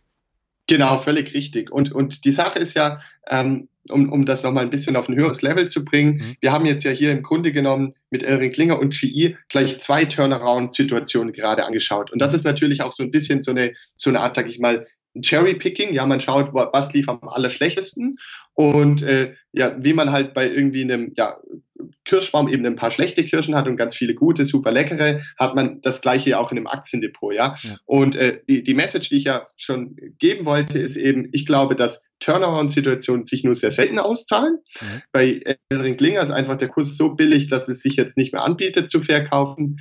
Bei GE sehe ich die Situation durchaus anders, denn GE ist kein Unternehmen mit derart starken strukturellen Problemen, wie, wie es Elring Klinger ist. GE mhm. hat ähm, verborgene Werte, die sind ja gigantisch. Die haben ja ähm, das weltgrößte Flugzeugturbinengeschäft, das so gibt, das jährlich sieben oder acht Milliarden operativen Gewinn macht mit zweistelligem Wachstum. Und wer sich Aktienkurs von Airbus oder Boeing langfristig anschaut, ähm, sieht auch, was hier gerade für ein Riesending läuft. Ähm, das ist mit Vollauslastung, mit steigendem Gewinn. Das ist also eine echte Perle, die noch komplett im Unternehmen liegt. Es gibt noch ein Medizintechnikgeschäft, das sehr profitabel läuft. Sieht man ja auch an Siemens Healthineers, wie so etwas bewertet werden kann.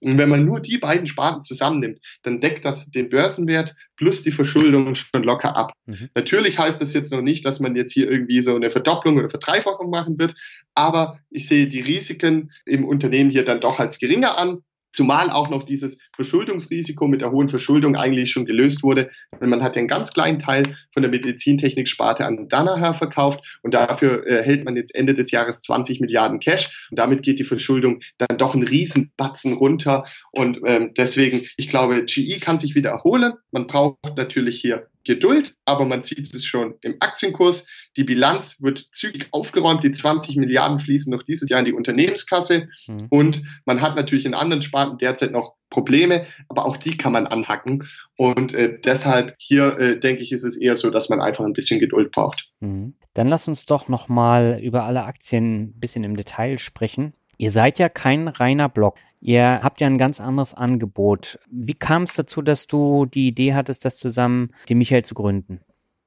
Genau, also das habe ich ja vorhin schon gesagt. Wir haben einfach äh, Geld äh, investieren wollen, direkt in Unternehmen, aber haben festgestellt, wenn man jetzt immer, ähm, sage ich mal, als ganz normaler ähm, Angestellter oder auch Selbstständiger oder Unternehmer hier irgendwie am Feierabend noch jetzt beginnt, da so ein 400-seitiges Ding durchzuwälzen, dann ist man erstmal erschlagen. Und das war also irgendwie so nicht der Weg, wie wir unser Geld anlegen konnten.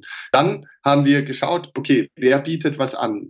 Der Aktionär geholt, Börse Online geholt und so weiter. Mhm. Dann haben wir gedacht, gut, nach einer halben Seite weiß ich eigentlich auch noch nicht, womit äh, John Deere oder wer auch immer sein Geld verdient.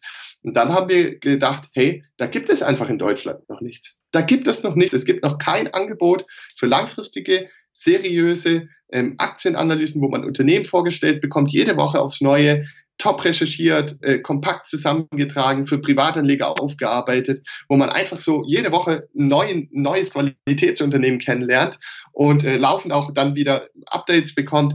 Und dann haben wir gedacht, wenn es das nicht gibt, das ist ja auch schon immer etwas, was uns Spaß gemacht hat, dann setzen wir es einfach um. Und das war eine praktisch eine Art Schnapsidee. Wir haben das Ganze anfangs ja komplett als Spaßprojekt betrieben, aber als dann einfach so viel ja, Traffic auf der Website war, haben wir gesagt, wenn wir es nicht jetzt probieren, wann dann?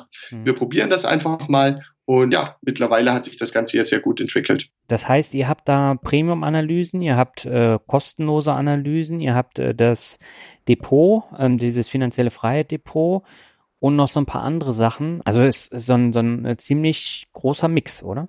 Ja, ähm, absolut richtig. Also die, die Sache ist einfach, wir haben uns überlegt, falls, falls du ein bisschen darauf anspielst, was ist eigentlich überhaupt der Unterschied zwischen ja. alle Aktien und der Börse online oder so. Ja, oder einem, oder einem Blog. Du kannst ja auch Blogs nehmen, die haben ja auch Aktienanalysen. Ja, völlig richtig, genau.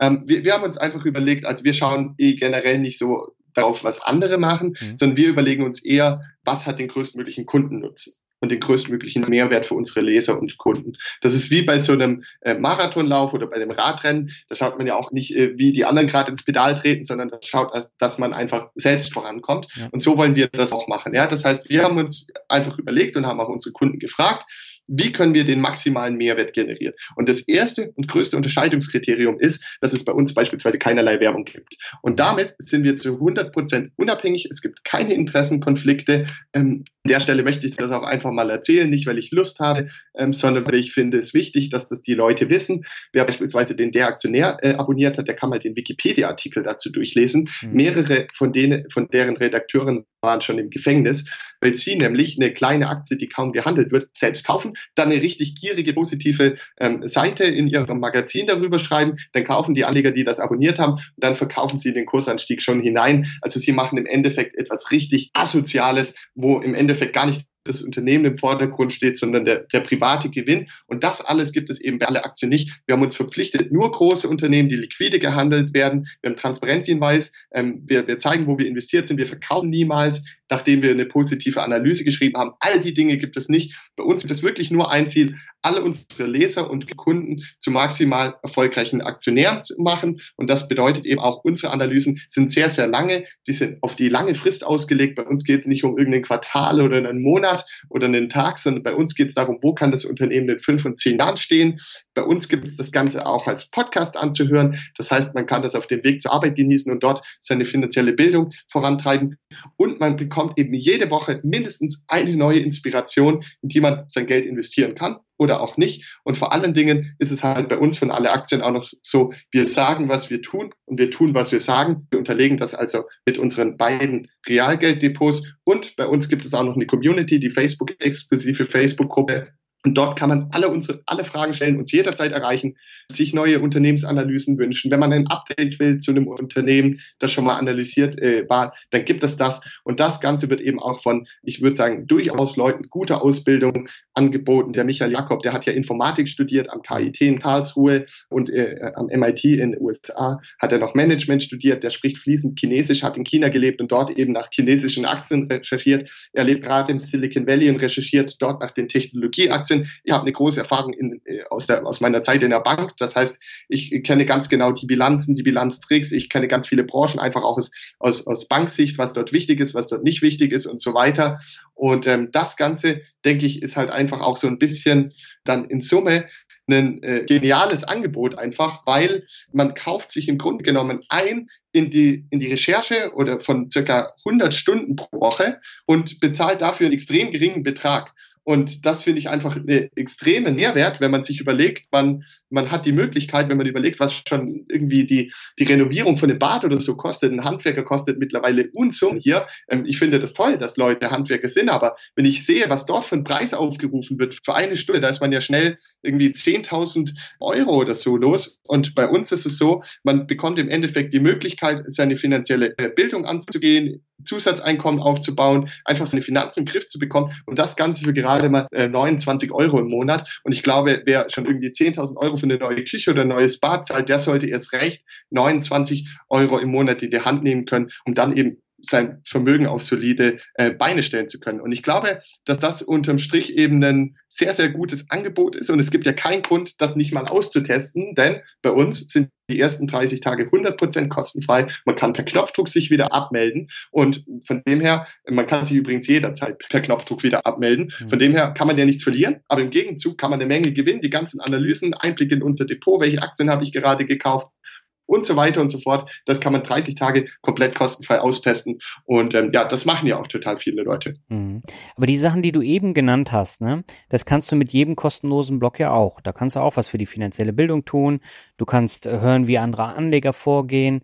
Das ist dann in meinen Augen halt nicht so dieses Kriterium, warum ich unbedingt Mitglied werden muss. Aber wenn ich dann die Analysen lese und auch sehe, was da reingeflossen ist an Zeit, an Aufwand, äh, Rechercheaufwand und so weiter, dann ist es richtig. Aber ich würde mich jetzt halt auch nicht 100 Stunden hinsetzen und Unternehmensunterlagen äh, durchwühlen, nur um dann äh, eine Aktie zu kaufen.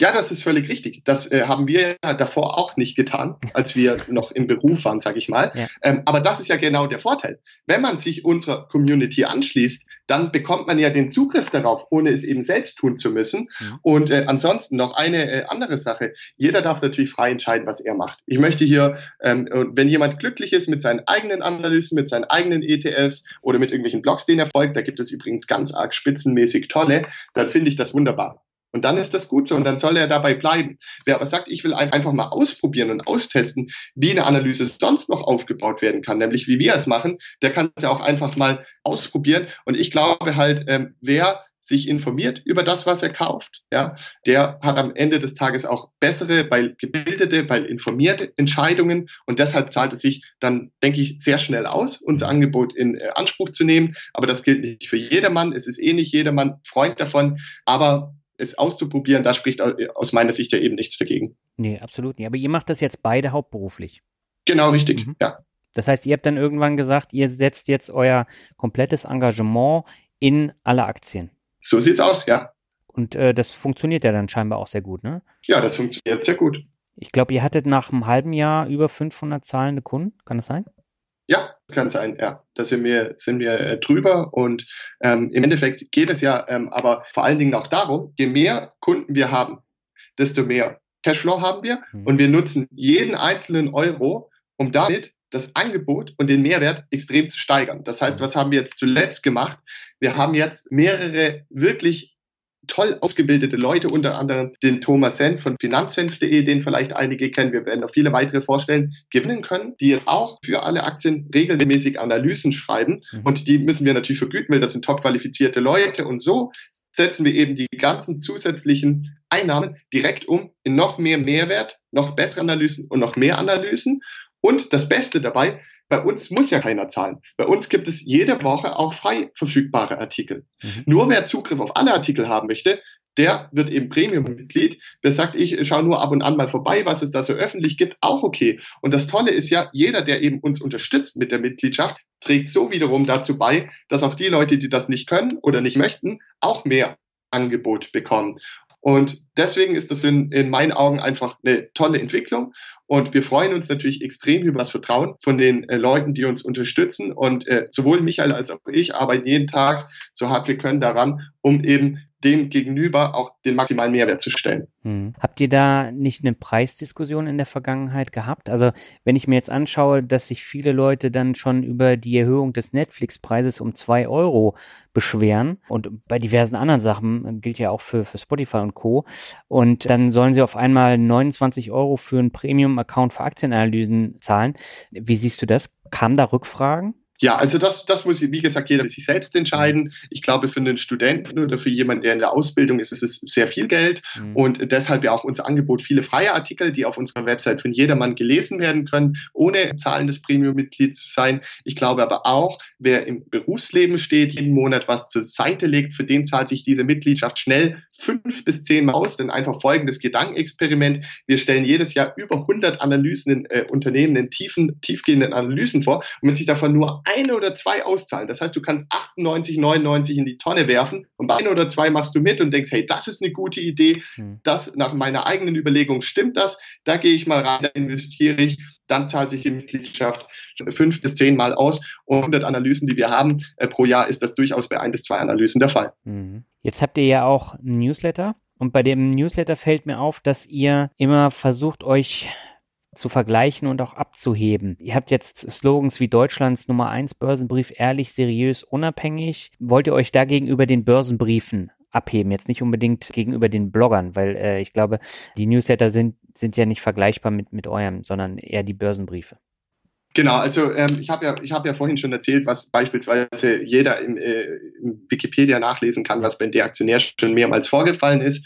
Und das schmerzt mir halt äh, ganz aktiv im Herzen, wenn ich sehe, dass es dann im Endeffekt tausende Leute geben, die sich diese Zeitschrift kaufen die denken, da hat jemand äh, was geschrieben und äh, vertrauen ja dann im Endeffekt auch dem Medium. Mhm. Und in Wirklichkeit steckt da aber ein ganz anderes Motiv dahinter.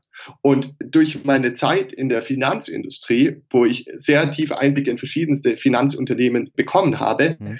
Weiß ich eben, was da alles für Spielchen gelaufen sind. Okay. Und äh, deshalb ist es mein allertiefstes Herzensanliegen, dass bei uns bei alle Aktien niemals so etwas passiert. Und deshalb sind wir eben auch nicht werbefinanziert. Wir wollen, wir wollen nie etwas auf unserer Seite verkaufen, was wir nicht unterstützen, mhm. weil im Zweifel ist es immer so, du bekommst sicherlich auch die besten Angebote von den unseriösesten Leuten, die nämlich die Leute am meisten über den Tisch ziehen. Ja. Und äh, das ähm, wollen wir eben genau verhindern. Wir wollen lieber sagen, jeder zahlt eben einen gewissen kleinen Betrag und den nutzen wir dann bestmöglich, um im Gegenzug den größtmöglichen Mehrwert zu liefern. Aber wir sind nicht von irgendeinem großen Kapitalgeber gesteuert, wir sind nicht von der Werbeanzeigen gesteuert. Es gibt ja auch oft den Fall, auf der einen Seite wird in so einer Zeitschrift irgendein vorgelobt, auf der nächsten Seite ist die Werbeanzeige von dem vor. Ähm, das alles wird es bei uns niemals geben. Bei uns geht es nur darum, dass die Leute einen Mehrwert haben. Und deswegen gibt es äh, diese Formulierung. Okay. Ihr habt vor kurzem einen Börsenposter gelauncht und das ist ein absoluter Hingucker. Du hattest mir ja auch zwei zukommen lassen. Wie seid ihr denn auf die Idee gekommen?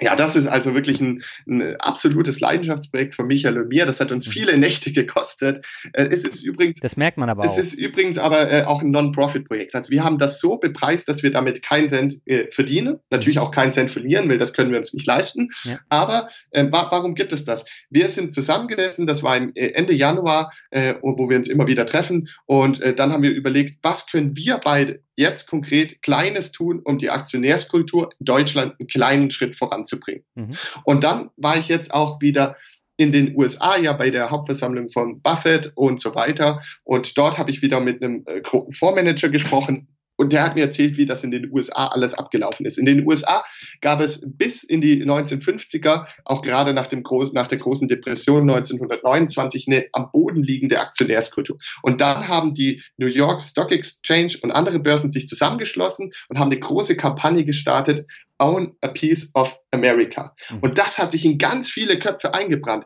dass sie mit ihren Investitionen Teilhaber werden an einem Stück von Amerika, an den ganzen Unternehmen, an den Unternehmensgewinnen, an den Kapitalerträgen und so weiter und so fort. Und damit neben ihrem Angestelltenlohn eben ganz klar ein zweites Standbein haben, ein unternehmerisches Standbein.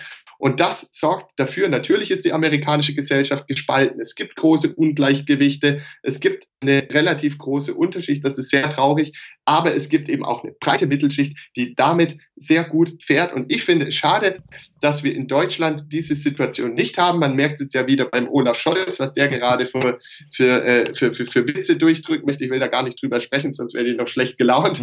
Und äh, jedenfalls haben wir überlegt, was können wir konkret tun. Und äh, ich finde das auch so genial, dass du diesen Podcast machst. Und deshalb ist es mir eben auch so eine Ehre, heute zu Gast zu sein, weil das ist ja ein, ein sage ich mal, ein Puzzleteil. Und wir haben überlegt, welches Puzzleteil können wir hinzufügen. Mhm. Und dann haben wir gedacht, wenn wir jedem äh, Privatanleger, der irgendwie 10 oder 12 Euro zur Seite hat, einmalig ein tolles Börsenposter zusenden können, wo man die Kursentwicklung von 100 Jahren sieht, dann hilft das halt einem Privatanleger enorm dabei, auch mal über eine Krise hinwegzuschauen und sich auf das Wichtige zu fokussieren, nämlich langfristig dabei zu bleiben, den Zinseszins arbeiten zu lassen. Und das ist eben genau unser kleiner Teil. Und ein kleiner Nebenaspekt ist natürlich auch, dass so ein Poster dann in dem Raum hängt und dann kommt vielleicht mal ein Freund zu Besuch und dann beginnt man über Aktien und die Aktionärskultur und die Aktienanlage zu sprechen. Und deshalb ist das einfach, du merkst es ja schon, wie ich hier gerade aufblühe, uns einfach ein super wichtiges Thema, dass hier gerade im deutschsprachigen Raum eine neue Gemeinschaft entsteht, von langfristig investierten Aktionären, die lange dabei bleiben, die den Zinseszins nutzen wollen, die auch dieses ganze Nullzinsthema umgehen wollen, indem sie sich einfach in äh, produktiven Sachwerten beteiligen. Und ich finde es toll, dass hier gerade wirklich so eine Art der Gemeinschaft entsteht. Und wie gesagt, jeder, der eben diesen Podcast von dir jetzt gerade hört oder auch das Poster bei sich äh, daheim hängen hat, wird eben Teil dieser Gemeinschaft und trägt damit ja auch dazu bei, dass sich das so ein bisschen ausbreitet. Und das steckt also alles hinter diesem Börsenposter. Mhm. Aber du trägst ja auch auf andere Art und Weise dazu bei, nämlich äh, du hast ja die Dividendenstrategiegruppe schon vor einigen Jahren gegründet. Ähm, wie kam es denn dazu? Genau, aber in der Dividendenstrategiegruppe ist mir halt aufgefallen, wenn die Kurse mal 10, 20, 30 Prozent abrauschen, dann gibt es doch viele Anleger, die eben merken, oh, soll ich überhaupt noch dabei bleiben? Mhm. Ist diesmal alles anders und die Weltwirtschaft bricht jetzt auseinander, wie es ja auch viele Crash-Propheten ständig prophezeien, um im Anschluss dann irgendetwas zu verkaufen.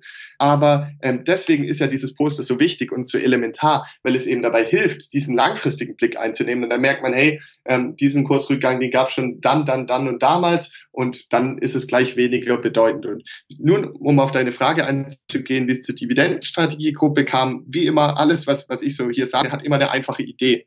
Und damals war die Idee bei der Dividendenstrategiegruppe, dass ich einfach nur einen Ort gesucht habe, an dem man rational, seriös und langfristig in Richtung der steigenden Dividendeneinkommen, finanzielle Freiheit, Zusatzrente, ähm, und so weiter, stetig steigendes Einkommen kommen möchte. Also in die Richtung wollte ich einfach gehen. Und dann war ich in verschiedenen Börsengruppen, aber da gab es keine Spezialisierung. Da gab es dann Leute, die haben äh, auf Tagesbasis was getradet. Das hatte nichts mit meiner Strategie gemeint. Und dann habe ich gedacht, vielleicht gibt es da draußen noch ein paar andere wenige Leute, die auch das Ganze langfristig angehen wollen, an der Wertschöpfung der Unternehmen beteiligt sein wollen, immer mehr Dividenden sammeln wollen und praktisch Aktiensammler sind. Das sind gar keine Aktienjäger oder Aktienspekulanten, das sind Aktiensammler. Mhm. Ich selbst bin ein Aktiensammler, so wie andere Leute irgendwie Briefmarken, Kunst oder, oder Nike-Schuhe sammeln. Dafür übrigens Dankeschön. Ähm, äh, so sammle ich eben Stück für Stück Qualitätsaktien auf. Und die dürfen mir jedes Jahr mehr ausschütten und die Ausschüttung lege ich wieder an. Dazu spare ich nur einen Teil von meinem Einkommen, kaufe dann von wieder neue Aktien. Und so kommt eben diese Zinseszinsmaschine in Gang. Und diese Gruppe ist eben ein Ort,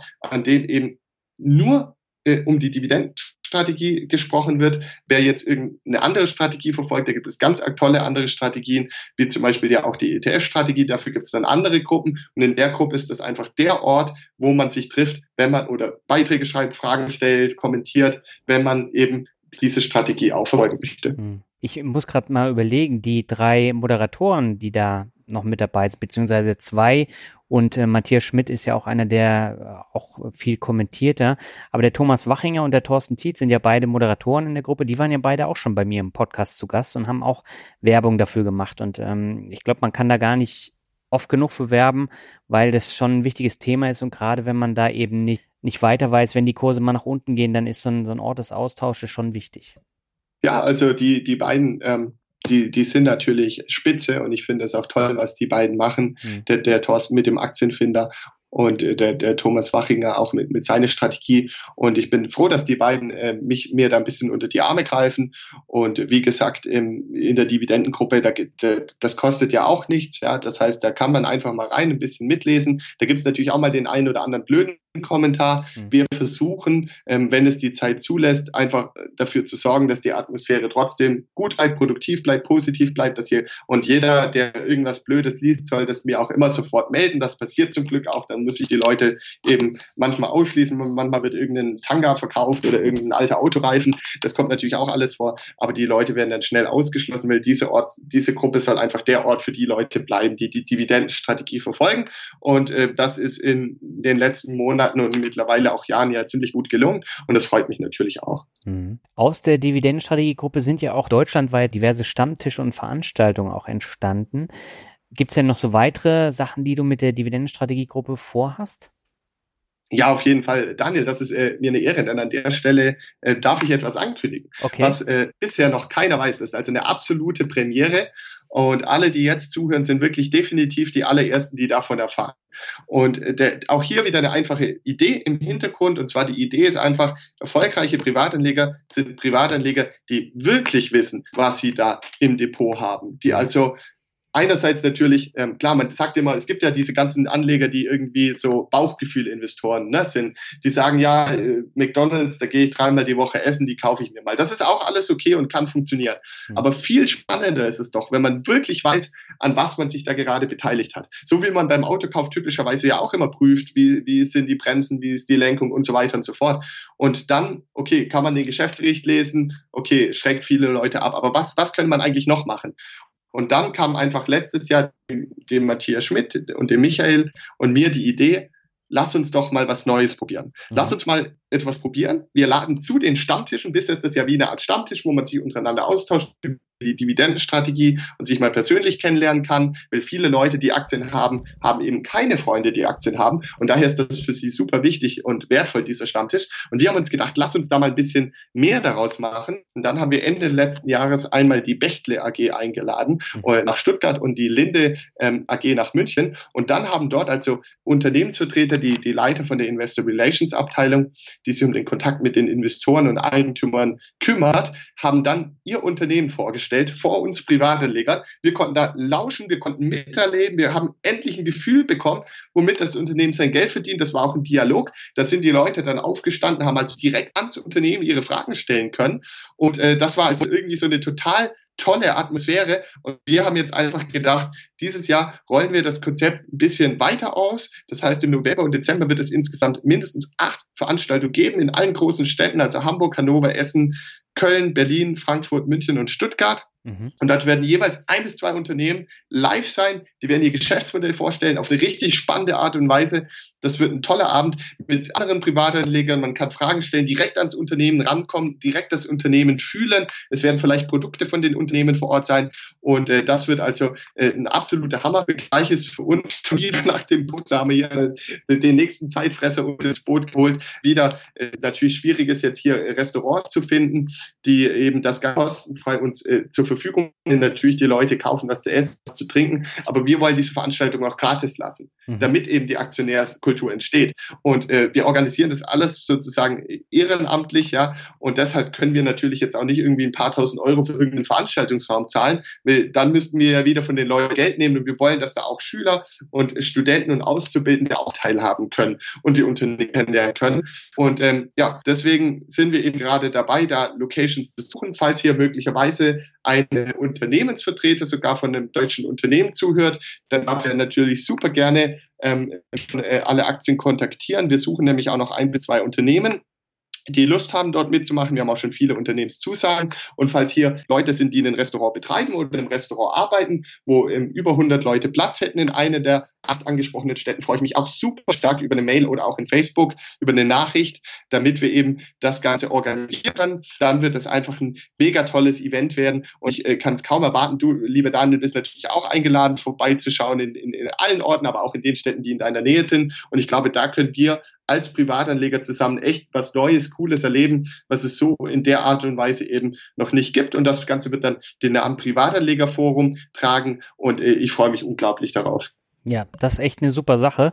Klingt auch echt spannend und ich bin gespannt, welche Unternehmen dabei sind. Aber wo kann ich mich denn als Anleger, Anlegerin denn informieren über den neuesten Stand, wann was wo stattfindet? Ja, in Kürze wird dazu eine, eine eigene Website äh, live gehen und äh, wir werden natürlich auch auf äh, alleaktien.de und natürlich auch in der Dividendenstrategiegruppe auf Facebook dann darauf aufmerksam machen, wenn dann die Website live ist, wo man sich anmelden kann und alle Infos bekommt.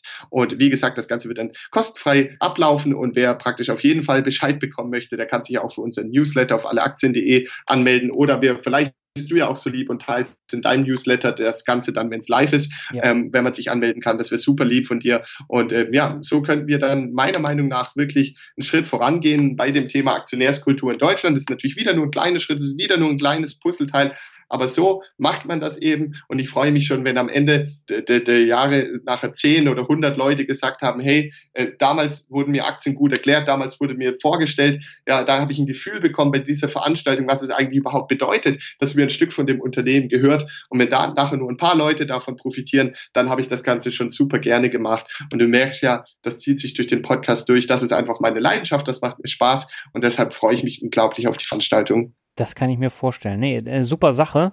Also finde ich großartig, dass du das organisierst. Und äh, wer jetzt mehr erfahren möchte über alle Aktien, über die Dividendenstrategiegruppe, über Jonathan an sich, der schaut einfach in die Show Notes beziehungsweise in den Blogartikel. Und ich werde die Veranstaltung dann auch auf jeden Fall in meinem Newsletter dann auch nochmal vorstellen. Jonathan, dann lass uns zum Ende nochmal zum Word Shuffle kommen. Das heißt, ich nenne dir ein paar Begriffe und du sagst einfach, was dir dazu einfällt. Das kennst du wahrscheinlich schon. Und äh, beginnen möchte ich mit einem ganz einfachen Begriff, nämlich Warren Buffett. Ähm, Vorbild. Du warst ja jetzt auch zum zweiten Mal in den USA auf der Hauptversammlung oder zum, zum dritten Mal? Zum dritten Mal schon. Ähm, was ist das so für ein Feeling, wenn man da nach Omaha fährt? es ist, es ist einfach der absolute Hammer. Du kennst keinen von den Leuten dort, die kommen aus der ganzen Welt, die kommen aus Asien, die kommen aus den USA, aus Europa aber du fühlst dich sofort verbunden. Es ist fast wie eine Familie. Jeder hat die gleichen Ansichten. Ähm, jeder möchte langfristig äh, an der Wertschöpfung der Unternehmen teilhaben und hat diesen langfristigen positiven Fokus, glaubt daran, dass äh, in unserer Wirtschaft weitere Innovationen möglich sind und äh, glaubt an eine gute Zukunft. Und es ist auch einfach eine, eine friedliche, angenehme Atmosphäre. Es ist im Endeffekt ist es ein Festival, ja, ähm, aber nicht für, für Rock, äh, Rockfans, sondern für Privatanleger und Anleger und Aktionäre.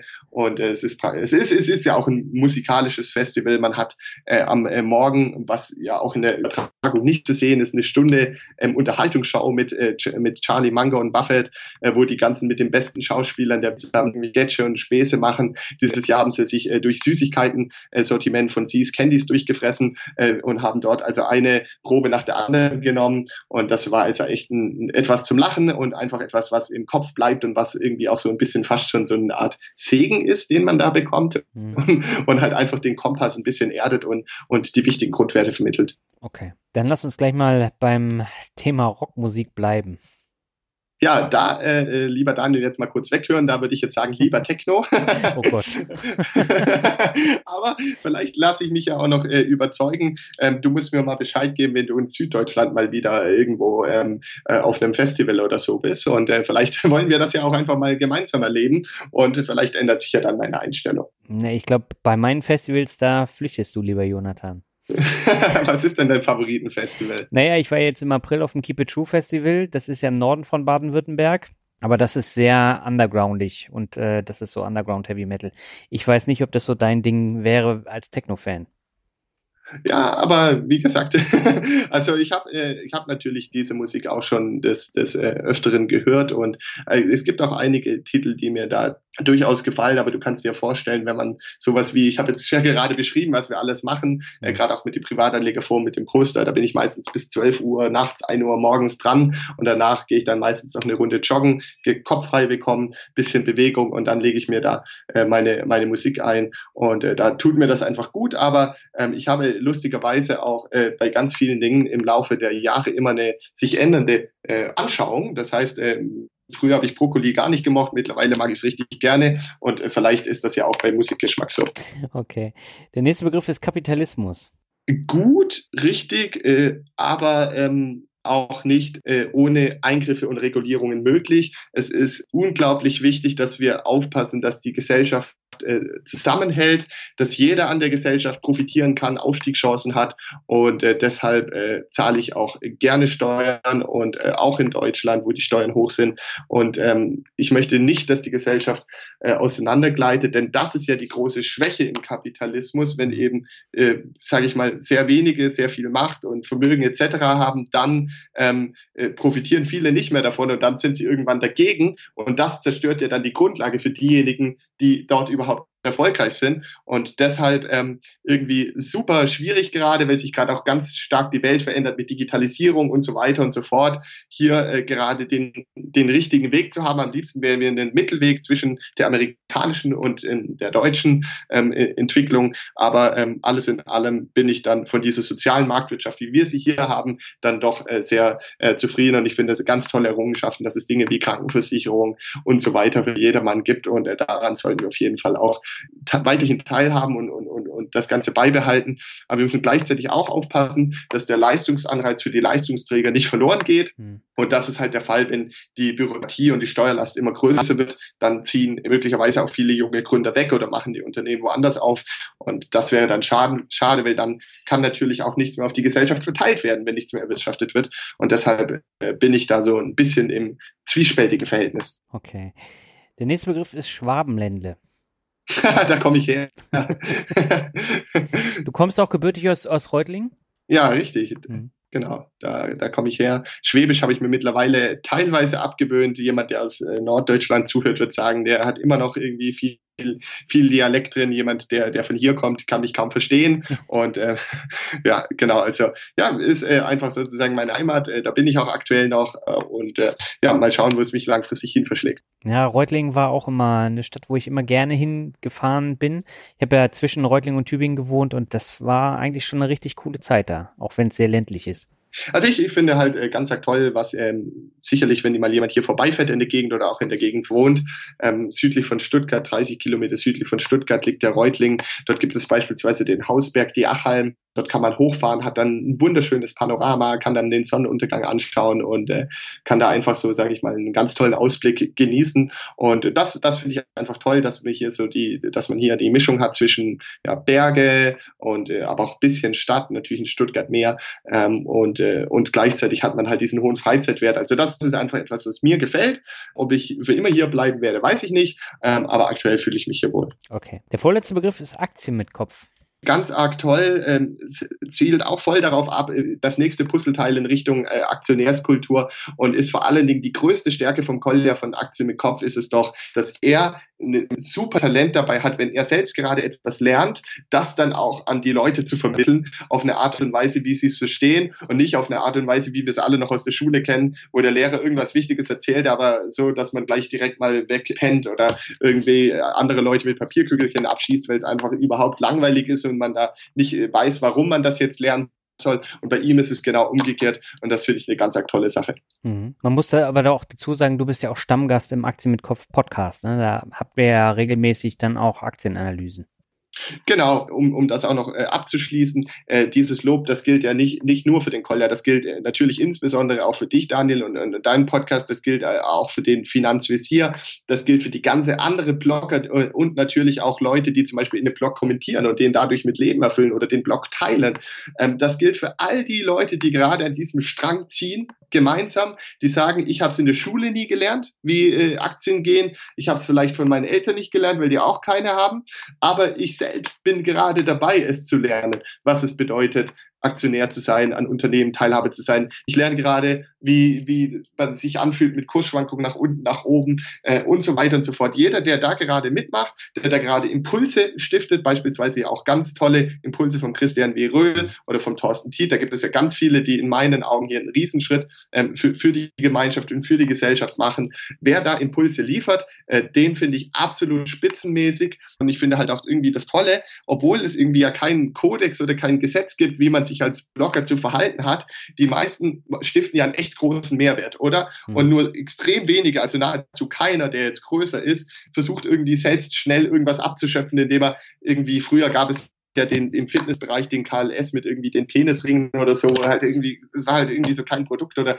halt irgendeine Verarsche oder so, das gibt es ja kaum, zumindest das, was ich so auf dem Radar habe und verfolge, sondern das Gegenteil ist der Fall und versucht zusammen nach vorne zu kommen. Und das finde ich absolut toll, dass hier gerade so ein, ja, wie so, ein, so eine Blumenwiese aufblüht und immer größer wird und sich ausbreitet. Und ich hoffe, dass das anhält, dass dann auch ganz viele folgen und das auch starten und dass vor allen Dingen auch der kollegiale äh, Umgang miteinander so erhalten bleibt, weil so kann man eben langfristig was was erschaffen, was aufbauen und äh, dann ist es am Schluss auch gar nicht wichtig, dass der Olaf Scholz nicht auf uns hört äh, oder äh, so, weil wir haben das schon selbst gelöst. Ja. Ja, jetzt muss ich die Kurve kriegen vom Penisring hin zu Glück, zum letzten Begriff. was fällt dir denn zu Glück ein?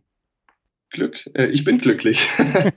das ist also wirklich so, das ist eine unglaubliche unglaubliches Privileg, dass ich äh, alle Aktien zusammen mit dem Michael Jakob gründen konnte, dass ich so einen tollen Geschäftspartner finden konnte, dass wir eine so tolle ähm, Kundschaft und Leserschaft haben, so tolle Fanbase haben und was würde mich noch glücklicher machen, wenn das Ganze weiter wächst? Vor allen Dingen auch, wenn äh, das Ganze mal wieder in geordnete Bahn gerät, wo auch mal wieder äh, zwei freie Tage in der Woche möglich sind. Aber ähm, aktuell, wenn man halt so ein Projekt startet, dann muss man sich eben darauf einlassen. Und deshalb bin ich insgesamt dann doch sehr, sehr, sehr glücklich und ähm, versuche eben ja, das Leben zu genießen. Und ähm, das ist ja auch so ein bisschen der Grund gewesen, warum ich die Dividendenstrategie gegründet habe. Denn äh, die ermöglicht es ja auch, äh, nicht mehr für sein Geld zu arbeiten, sondern das Geld arbeitet dann für einen.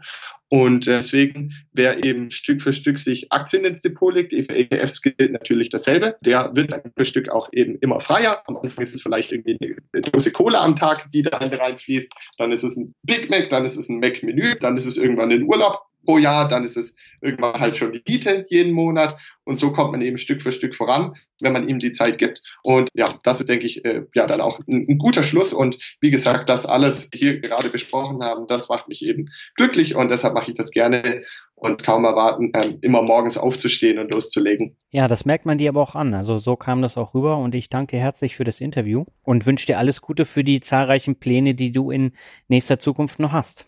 Ja, vielen Dank, äh, lieber Daniel, und auch äh, danke an alle Zuhörer, ähm, dass, ihr, dass ihr bis hier durchgehalten habt. Ähm, hat mir total viel Spaß gemacht und wünsche ich natürlich auch dir weiterhin alles Gute und eine, und eine tolle Zukunft. Herzlichen Dank, Jonathan. Ja, soweit das Interview mit Jonathan Neuscheler. Und bevor es jetzt in die etwas längere Sommerpause geht, habe ich noch drei Bewertungen für dich. Die erste stammt von Zarab und er oder sie schreibt, toller Podcast, ein guter Podcast über die Finanzen, ist nicht langweilig, macht Spaß und es gibt immer etwas Neues zum Hören. Außerdem kann man alles auch auf dem Blog nachlesen. Ja, herzlichen Dank für die Bewertung. Und wo wir gerade beim Thema Blog sind, die nächste Bewertung von Clubhouse ist eine sehr negative und sie lautet aktuelle Folge 124 nicht empfehlenswert. Die aktuelle Folge 124 erscheint mir eher wie ein Werbepodcast, da der Interviewte von Scalable eigentlich die ganze Zeit zu seinem Angebot plaudern durfte. Kritische Fragen und Hintergründe wenig, wenn man noch bedenkt, dass diese großspurig angekündigt wurden. Da gab es schon interessantere Ausgaben. Ja, und an dieser Stelle muss ich natürlich wieder sagen, das macht keinen Sinn, eine Folge schlecht zu bewerten, weil das bezieht sich, also die iTunes-Bewertungen beziehen sich ja alle auf alle Folgen. Und deswegen macht es keinen Sinn, da sowas reinzuschreiben. Und da kann ich dir den Tipp geben, einfach auf www.finanzrocker.net zu gehen. Da kannst du einen Kommentar schreiben. Dann kann man gerne auch darüber diskutieren. Aber jetzt hier in der Bewertungsfunktion bei iTunes ist es eher wenig sinnvoll und ich glaube, ich habe es schon ein paar Mal gesagt. Ähm, was jetzt den Inhalt angeht, ich sehe das nicht so, äh, dass das ein Werbepodcast ist, weil sonst wären ja alle, wo ein Produkt vorgestellt wird, wären ja dann Werbepodcasts in dem Sinne. Und ähm, ob das nun Trade Republic ist, Finanzheldin, Immocation oder ja, Finanztipp zum Beispiel Anfang 2018, da ging es ja fast ausschließlich um Finanztipp und um die Artikel, aber die sind absolut lesenswert und eigentlich mit das Beste, was es im Netz gibt und warum soll man dafür nicht Werbung machen? Scalable ist natürlich ein bisschen ja, diskussionsreicher, auch als Robo-Advisor, aber also ich fand das, was Professor Mitnick da erzählt hat, durchaus interessant. Und die Folge ist ja nicht umsonst äh, so lang gewesen, weil wir eben nicht nur über Scalable gesprochen haben. So, und die letzte Bewertung für heute stammt von Gemoli und er oder sie schreibt spannend und abwechslungsreich. Wirklich guter und informativer Podcast. Freue mich regelmäßig über neue Folgen, vor allem die ständig neuen Themen, sorgen für eine gute Abwechslung. Macht Spaß, weiter so. Ja, herzlichen Dank für die Bewertung und damit bin ich jetzt tatsächlich am Ende angekommen. Bedanke mich ganz herzlich für die Aufmerksamkeit in der vierten Finanzrocker Staffel. Das war jetzt mit Abstand die erfolgreichste Staffel vom Finanzrocker Podcast und ja, nach über vier Jahren ist das natürlich ein, ein, schöner Erfolg, wenn die Nachfrage nach wie vor so hoch ist und freut mich ungemein. Und ich habe das natürlich auch als Ansporn genommen, um für die fünfte Staffel auch nochmal richtig spannende und abwechslungsreiche Gäste zu bekommen. Das ist mir zumindest jetzt für das kommende Halbjahr bis Ende Dezember sehr gut gelungen. Und meine Leitung geht da nach Deutschland, nach Österreich, nach Bali und nach China wieder. Und ja, da bin ich sehr gespannt, wie die Folgen ankommen. Es gibt bekannte Gäste, es gibt weniger bekannte Gäste und überhaupt nicht bekannte Gäste. Und das ist eine ja, große Bandbreite wieder geworden. Also noch habe ich keins der Interviews geführt, aber ich gehe mal stark davon aus, dass da auch nochmal durchaus andere Anreize da sind und dass sich das nicht äh, ständig wiederholen wird. Ja, und dann würde ich sagen, ich wünsche dir eine schöne Sommerzeit und wir hören uns wieder Ende August. Und da gibt es dann die nächste Finanzrocker Podcast Folge. Der Finanzvisier Rock geht weiter bis Mitte August und dann ähm, machen wir da auch wieder eine Staffelpause bis, ich glaube, Anfang Mitte Oktober. Und ja, ansonsten bin ich äh, jetzt auch bei Aktien mit Kopf zu Gast. Und da kannst du ja auch nochmal reinhören, falls du ja auf Finanzrocker-Entzug bist. Und das war auch so ein bisschen das Schließen eines Kreises, weil ich mit Kolja ja angefangen habe, sowohl in meinem Podcast, er war ja der erste Podcast-Gast, und ich war bei ihm, glaube ich, der zweite Podcast-Gast vor vier Jahren und äh, ja, war dann auch mal wieder eine schöne Aktion dass wir gemeinsam dann ein, eine Podcast-Folge gemacht haben. Ja, und ich wünsche dir einen schönen Sommer, alles Gute und bis Ende August. Ciao.